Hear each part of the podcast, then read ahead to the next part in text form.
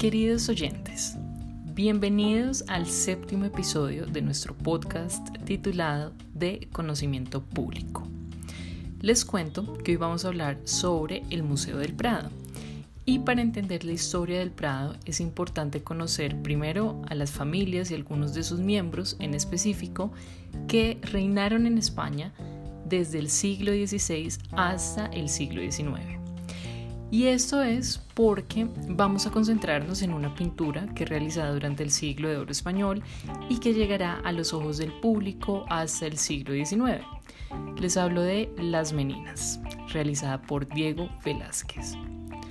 Entonces, el día de hoy haremos un breve resumen de las dos familias que estuvieron en el poder español, me refiero a la Casa de Austria y los Borbones, llegando al momento fundacional del museo y luego nos concentraremos en el cuadro de las meninas, enfocándonos sobre todo en la recepción de la obra al momento de la apertura del museo y cómo esto influenció el turismo que hace parte del mercado del arte.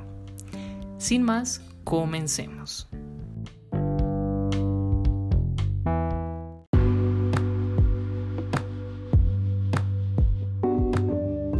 Museo del Prado fue inaugurado el 19 de noviembre del año 1819 por el rey de la Casa de Borbón, Fernando VII, junto a su tercera esposa María Josefa Amalia de Sajonia, bajo el nombre de Museo Real de Pintura y Escultura.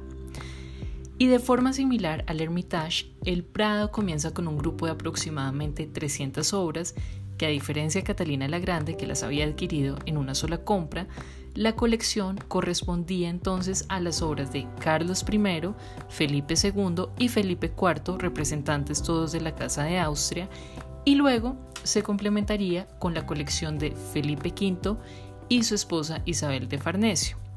Ahora, es necesario que tengan en cuenta que las obras que conocemos de la Casa de Austria son las que se salvaron del incendio del Alcázar de Madrid en la noche del 24 de diciembre del año 1734. Entonces, antes de seguir con la historia del museo, veamos de dónde viene Fernando VII. Él pertenece a la Casa de los Borbones. Esta casa empieza a gobernar España a partir de Felipe V, quien fuera el bisnieto de Felipe IV, nieto de María Teresa de Austria, es decir, la esposa de Luis XIV. Entonces, ¿por qué se acaba la Casa de Austria con Felipe V? Resulta que Felipe IV, que va a ser el personaje del que hablaremos más tarde cuando estemos con las meninas, tiene dos matrimonios. El primero es con Isabel de Borbón, de ahí nace Baltasar, Carlos y María Teresa de Austria. Y el resto de hijos pues murieron durante su infancia. En total ellos tuvieron 10 hijos, pero solo ellos dos alcanzaron la edad adulta. Entonces, cuando muere Isabel de Borbón, Felipe IV decide casarse esta vez con su sobrina, Mariana de Austria, y con ella tiene cinco hijos, y solo dos llegan a edad adulta, que son Margarita Teresa de Austria y Carlos II. Dado que el primer matrimonio, es decir, el de el que tenía con Isabel de Borbón, pues el único hijo era Baltasar Carlos, pero luego muere, entonces lo reemplaza Carlos II. Y Carlos II se casa dos veces y con ninguna de sus esposas tiene un hijo. Entonces, a la muerte de Carlos II se supone que lo sucedería su sobrino José Fernando de Baviera, es decir, el hijo de María Antonia de Austria, la hija de Leopoldo I con Margarita Teresa de Austria, quien es el personaje principal de las Meninas. Pero desafortunadamente José Fernando se muere. Entonces en esa línea sucesoria quedaba su otro sobrino nieto, es decir, Felipe V, que era el nieto de María Teresa de Austria y Luis XIV, que recordemos ellos eran primos hermanos. Y bueno, llega Felipe V representando la casa de los eh, Borbón.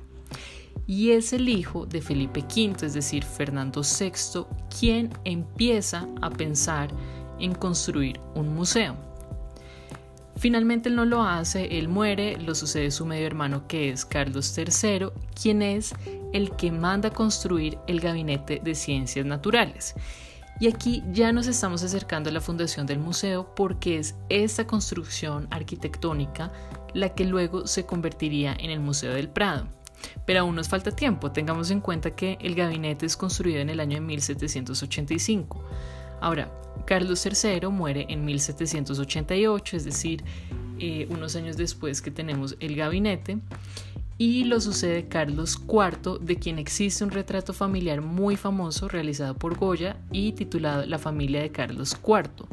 Entonces, a Carlos IV le toca la época de la Revolución Francesa y la historia con su hijo Fernando VII es un poco complicada porque Carlos IV pues abdicó por su hijo, o sea, por Fernando VII, pero luego Napoleón eh, lo llama y le dice que le pide la corona, que le pide la corona a su hijo, él lo hace y cede sus derechos a favor de Napoleón, quien va a proclamar como nuevo rey de España a su hermano José Bonaparte.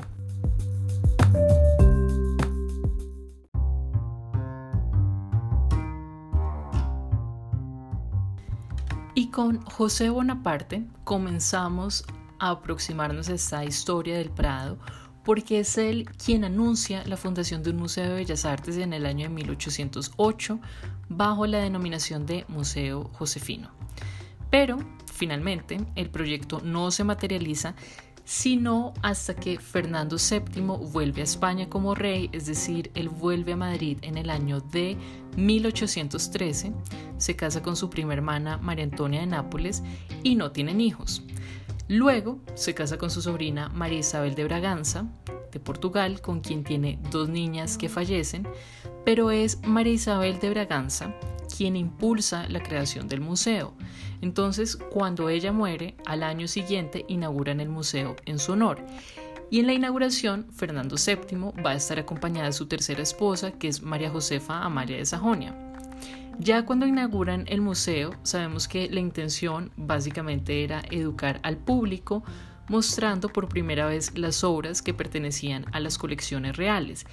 Y ese es el mensaje que se va a transmitir no solamente al interior de España, sino en los demás países, en Francia, en Alemania, etc. Y una de las obras que por primera vez verá ese gran público es La familia de Felipe IV, que la conocemos hoy en día como Las Meninas.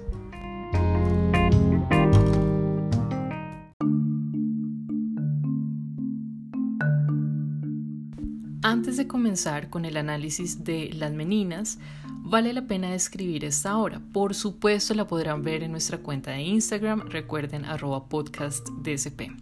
Entonces, ¿qué estamos viendo en esta pintura?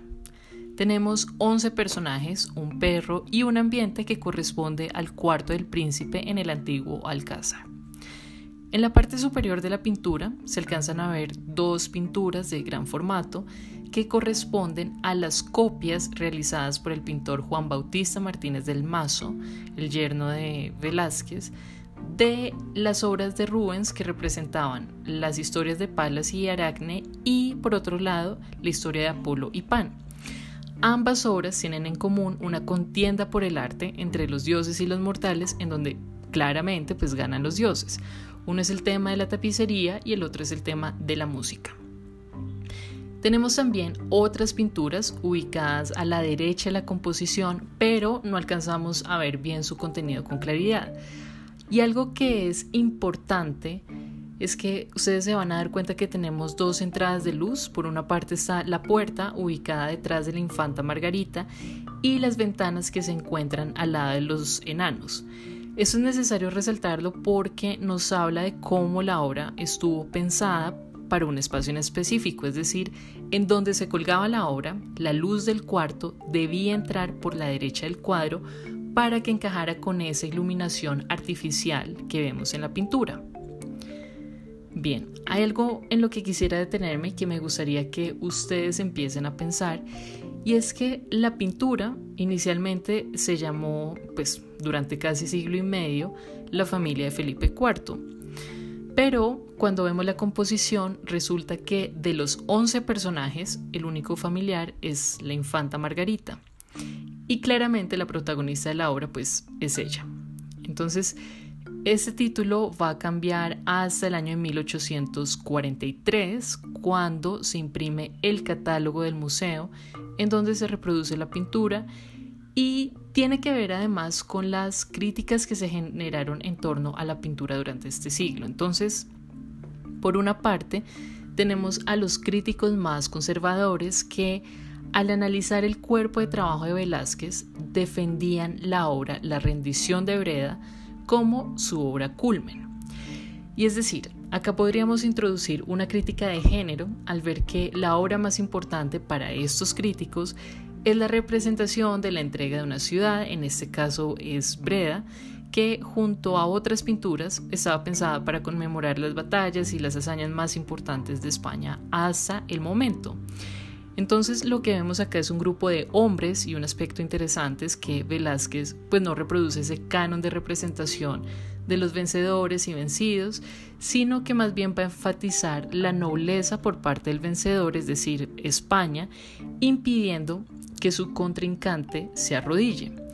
Sabemos que el conde duque de Olivares, un personaje muy importante durante el reinado de Felipe IV, le pide a Velázquez que agregue varias lanzas en el lado español, justamente demostrando su superioridad. Y por otro lado están los críticos de corte más liberal que ven a las meninas como la obra insignia de la destreza pictórica de Velázquez. Y es básicamente porque también rompe con ese canon de representación del retrato colectivo. Y quienes se encuentran en esta orilla, o sea, durante el siglo XIX, pues van a reproducir las palabras que Luca Giordano dijo cuando vio la pintura por primera vez, que fueron, esa es la teología de la pintura. Yo sé que ustedes se están preguntando, bueno, ¿y qué tiene que ver que unos críticos vean más interesante la rendición de Breda que las meninas respecto al título?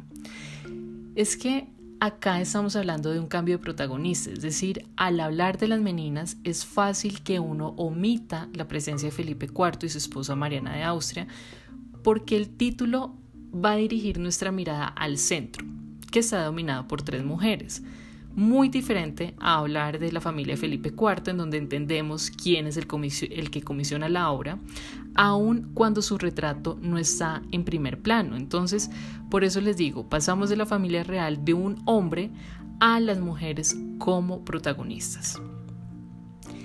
Y esa forma de acercarse a Velázquez, recuerden desde la mirada decimonónica, es muy diciente sobre los valores de la época. ¿Cuál época? Pues el siglo XIX, no la época de Velázquez. Y es que acá volvemos al tema que hemos tratado largamente en esta temporada y es ver cómo los museos van desarrollando una forma de ver el arte. Es decir, son estas instituciones las que nos van llevando de la mano y nos dicen, sí, Velázquez es el artista del siglo de oro y lo es por las meninas o por la rendición de Breda, ya ustedes juzgarán dependiendo de la persona con la que estén hablando. Pero básicamente ustedes se pueden dar cuenta cómo nuestro pensamiento se va educando a raíz de las narrativas que crean estas instituciones que responden a la creación de una identidad nacional y en términos económicos a un turismo que se va permeando digámoslo, por esa experiencia auténtica que es viajar para ver en vivo una obra sin igual. Ahora, volviendo a la descripción de la obra, vemos rápidamente eh, quiénes son estos personajes. Tenemos a la infanta Margarita, que es la hija del segundo matrimonio de Felipe IV, hermana de Carlos II. Luego tenemos a los servidores palaciegos, el gran grueso de la composición, que son las dos mujeres que rodean a la infanta. La de la izquierda es eh, María Agustina Sarmiento y la de la derecha es Isabel de Velasco. Al lado de Isabel están los dos enanos de corte que responden a los nombres de Marí Bárbola y Nicolásito Pertusato, que es el que está como despertando al perro, que es un mastín español. Bueno, detrás de Isabel de Velasco vemos a la dama de honor Marcela de Ulloa, acompañada de guardadamas. Y al fondo, como en la puerta, vemos al aposentador José Nieto. Al lado izquierdo del aposentador veremos el reflejo de los reyes y al frente tenemos a Velázquez situado pues eh, junto a su gran lienzo sobre el cual está pintando algo que no conocemos. Y es justamente ese elemento acompañado de otros lo que plantea el cuestionamiento sobre la visión del pintor respecto a la, del espectador, es decir, cuál es entonces la pintura lo que nosotros estamos viendo, lo que Velázquez está pintando, lo que los protagonistas representan? Esa es la gran pregunta.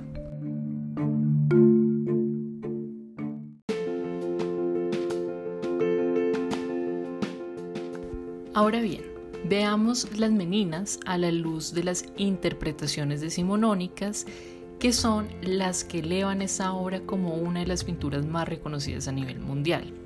Entonces, esto se da como consecuencia principalmente de la apertura del museo.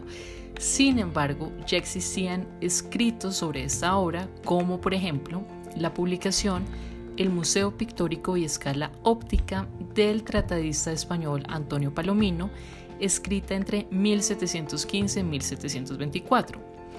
Digamos que Palomino es una figura similar a Giorgio Vasari porque en esta obra literaria que está compuesta por cuatro tomos, el tercero está dedicado a las biografías de los pintores españoles del siglo de oro. Entre estos, por supuesto, pues está Diego Velázquez.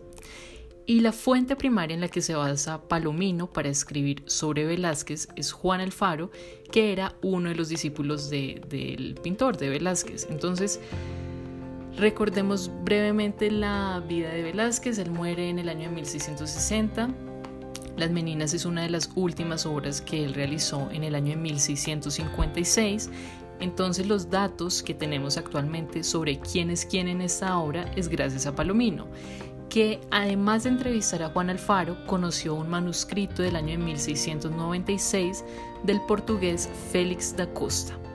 Ahora, otras fuentes primarias son las entradas de inventario que hacen alusión a la pintura, siendo la primera del año de 1666, el año en el que el yerno de Velázquez, es decir, el pintor Juan Bautista Martínez del Mazo, hace la catalogación de las obras de Felipe IV después de su muerte. Y ahí menciona por primera vez un retrato de la infanta Margarita con sus damas y sus sirvientes. Tenemos entonces los escritos del siglo XVIII y la gran recepción de la obra durante el XIX, en donde podemos ver en términos generales que esta obra fue analizada desde un punto de vista anacrónico, es decir, no desde la España del siglo XVII, sino más bien con los valores del siglo XIX. Y es por, por eso que la obra cuenta con tantos relatos anecdóticos que apelan más a ese misterio que suscita la pintura y también va a servir para defender la tesis de que pues, el mejor arte es el que rompe con los cánones de representación clásicos. Bueno, ¿y por qué les cuento esto? Porque de nuevo entramos al terreno de la historiografía, en donde vemos cómo un museo narra su gran historia nacional a través de la elección de unos objetos específicos, que como consecuencia influencian el comportamiento del mercado del arte. Entonces, es en el siglo XIX en donde vemos a las Meninas como la gran obra nacional. Antes no, porque es que antes es una de las obras que formaban parte de la colección de Felipe IV. Y el acceso a las Meninas pues va a estar restringido a la gente que visitaba Felipe IV o los pintores de corte, como es el caso de Goya. Vemos la influencia de las Meninas, o sea, del retrato que hace Velázquez de él mismo en las Meninas. Vemos como influencia eh, la obra de la familia de Carlos IV, en donde Goya se incluye y digamos con esa misma eh, postura que Velázquez muestra en las Meninas. Y les digo que es con esta obra, con las Meninas, que ya podemos ir acercándonos al fenómeno que rara vez nos ponemos a pensar cuando hablamos del mercado del arte y es el turismo. Pensemos en las Meninas como una especie de fetiche que se encuentra en el contexto del museo. Entonces, para los españoles, las meninas pueden ser su orgullo y al mismo tiempo un objeto en el que se transmite una historia colectiva. Para los turistas es consumo que agrega valor a su tiempo de ocio. Ahora, si el turismo es ese facilitador para una demanda que quiere consumir estos objetos en los que se ha creado una serie de narrativas, tenemos que ver cómo se produce ese eh, llamémoslo objeto de deseo, que en nuestro caso de estudio es el cuadro de las meninas. Debemos entender que durante el siglo XIX, en la cultura francesa sobre todo, ver obras de arte originales era la experiencia de la autenticidad por excelencia. Recordemos que estamos en un contexto en donde ya existe la fotografía y por supuesto tenemos otros medios de reproducción como la litografía que facilitaban el conocimiento de las obras de arte y que incentivaban también su mercado por medio de la circulación de estas reproducciones.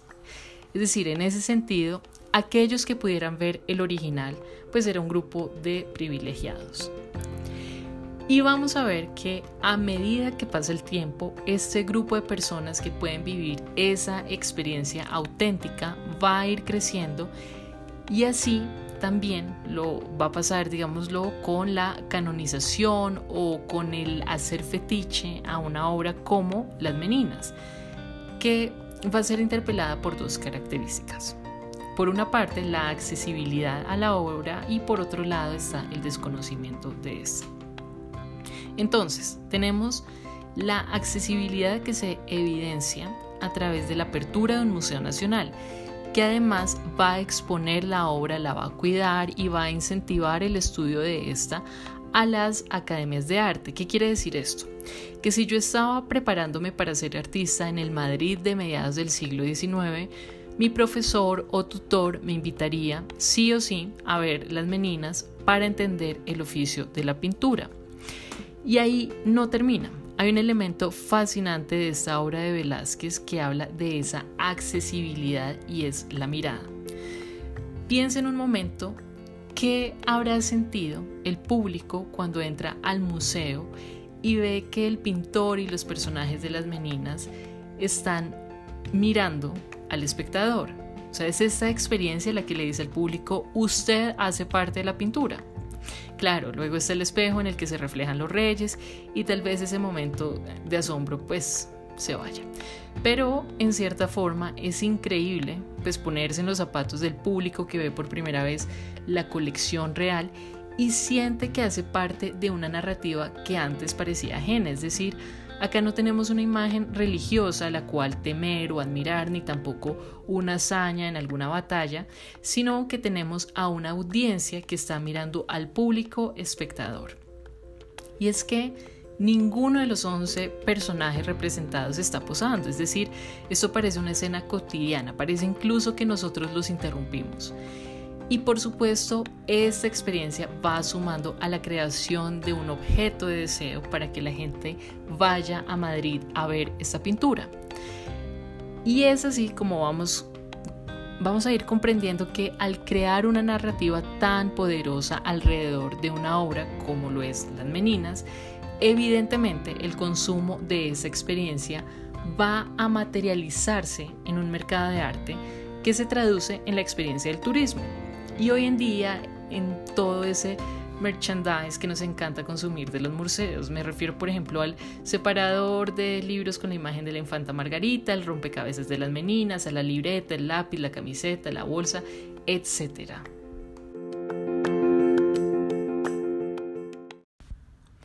En fin, son muchas las historias que se pueden contar cuando uno trae a colación las meninas.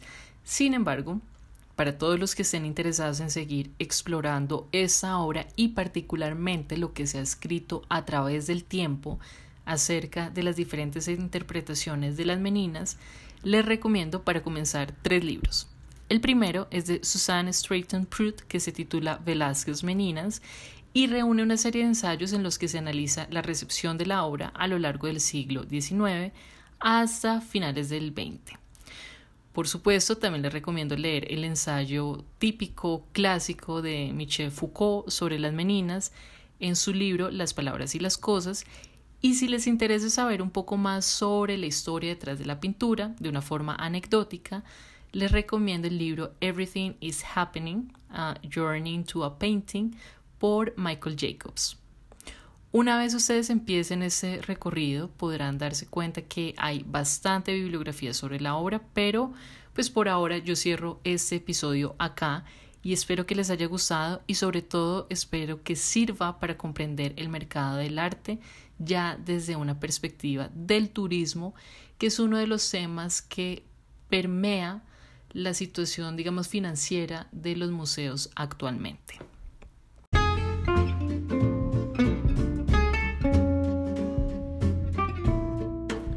Bueno, esto ha sido todo por hoy. Nos vemos el próximo martes. Recuerden compartir este episodio con las personas que puedan estar interesadas en el tema. Yo soy Andrea Rincón y les envío un gran abrazo.